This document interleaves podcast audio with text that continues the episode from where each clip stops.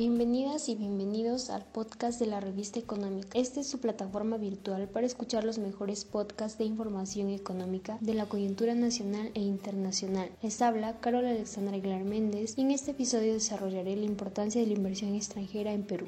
Empecemos definiendo inversión extranjera. La inversión es la transferencia de capitales extranjeros que Perú recibe por parte de las entidades económicas extranjeras. Estas son motivadas por el deseo de internacionalización de las empresas no es decir, en la búsqueda de expandir su mercado al ofrecer sus productos y servicios fuera de su territorio. La transferencia de capitales también las hace con el propósito de crear empresas en el territorio peruano o para invertir en las que ya están establecidas. Existen dos tipos de inversión extranjera la primera más conocida es la inversión extranjera directa y la segunda es la inversión extranjera indirecta. Las inversiones extranjeras indirectas son las que funcionan mediante préstamos que realizan organismos internacionales al gobierno o empresas públicas peruanas. Esta inversión también se puede realizar mediante la colocación de valores oficiales de Perú en las respectivas bolsas de valores de aquellos países que otorgan el crédito. En cambio, las inversiones extranjeras directas se refieren a todo el capital extranjero que tenga como fin la inversión y la obtención de una ganancia en el país. También se refiere al hecho de que la entidad económica que invierte inyecta capital con el fin de tener rendimientos, control de la compañía u otros. Es, en resumen, inserto de dinero por el que se espera obtener rentabilidad en el largo plazo. ¿Cuáles son los beneficios de la inversión extranjera en Perú? Perú tiene una economía abierta, por lo cual disfruta de la libre entrada de capitales, es decir, la libre entrada de inversionistas extranjeros. Los beneficios de la promoción de la inversión son diversos, de los que cabe mencionar algunos. Primero, la inversión extranjera ayuda a cubrir las necesidades de financiación del país para sus inversiones productivas. Esto se realiza usualmente cuando el país tiene recursos escasos para llevar adelante proyectos de gran magnitud. Segundo, facilita la transferencia de tecnología. Se lleva a efecto cuando a Perú, como país receptor, le introducen nuevos productos o procesos en el mercado. En conjunto con ello, también promueven la difusión de la tecnología. Tercero, eleva la productividad de la economía. Las empresas inversoras muestran la capacidad distintiva de tener tecnología y capital mejorado, por lo que ayudan a otras empresas nacionales a elevar sus propios niveles de productividad.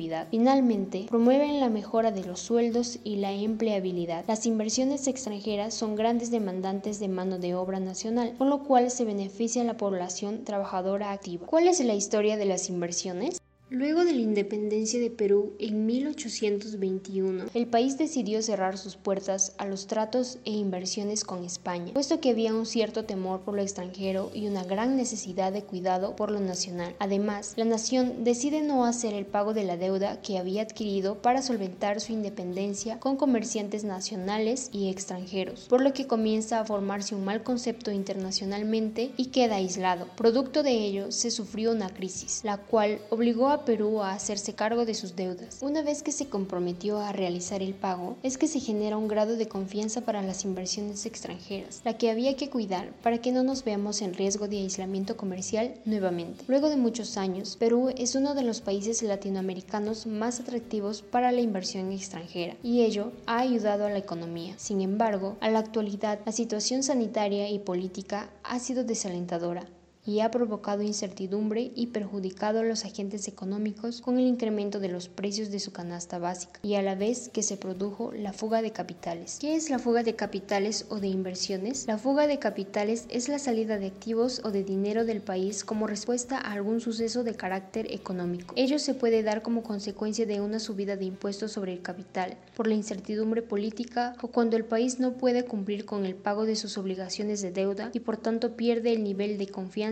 y credibilidad. ¿Cuáles son las consecuencias de la fuga de capitales? La fuga de capitales es un inconveniente para el Estado peruano porque ello supone un notable miedo a que se produzca una depreciación de la moneda, con lo cual hay el temor de que no sean suficientes las reservas para hacer frente al efecto, lo que provoca que la población prefiera deshacerse de la moneda local a cambio de divisas para que puedan asegurar en cierto grado su estabilidad financiera. Sin embargo, como consecuencia se obtiene una elevada demanda del dólar y una devaluación notable de la moneda. La fuga de inversión provoca la disminución del nivel de riqueza nacional y el empeoramiento de las expectativas de inversión. Con ello, es desalentado la inversión extranjera. Este fue un episodio más de su podcast de información económica. Soy Carol Alexandra Aguilar Méndez. Recuerden compartir cada episodio de su revista económica en su edición podcast. También nos pueden encontrar en Instagram, Facebook y Spotify como Económica. Conmigo será hasta la próxima.